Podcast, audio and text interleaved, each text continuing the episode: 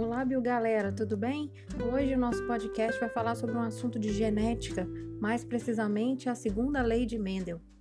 Após estudar uma característica por vez, Mendel foi além. Ele queria então estudar a transmissão simultânea de duas ou mais características para observar se havia um fator de interdependência entre elas. Em um de seus experimentos com ervilhas, ele então considerou, ao mesmo tempo, a cor da semente, que é amarela ou verde, expressada pelos pares de alelos vezão e vezinho, também a textura dela, se era lisa ou rugosa, simultaneamente, ao mesmo tempo, cujo par de alelos era determinado por Rzão Rzinho.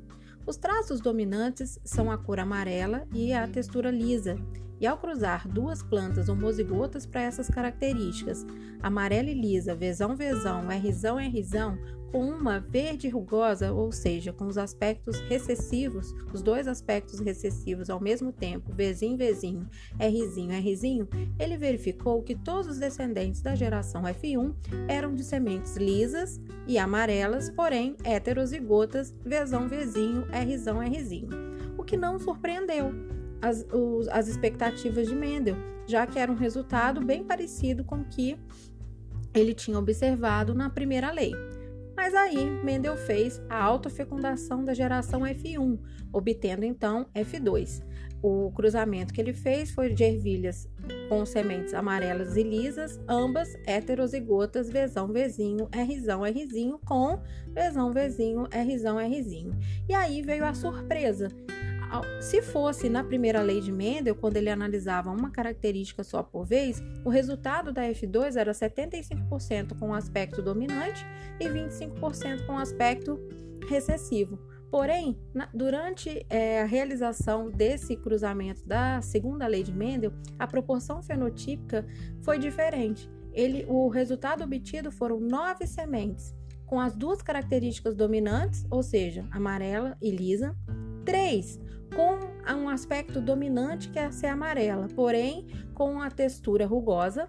3. Sementes com aspecto recessivo verde, mas com a superfície dominante lisa. E uma semente com os dois aspectos recessivos verde e rugosa. Isso considera então a proporção fenotípica padrão da segunda lei de Mendel 9331 no cruzamento entre indivíduos heterozigotos. Mendel então chegou à conclusão da segunda lei, também chamada de lei da recombinação ou lei da segregação independente.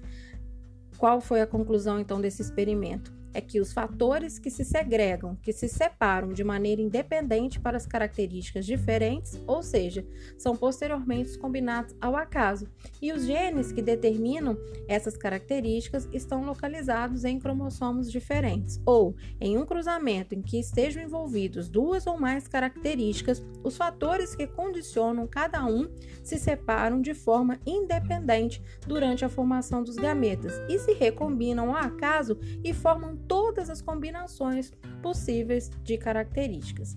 Bom, esse foi o nosso podcast de hoje. Um beijo e até a próxima!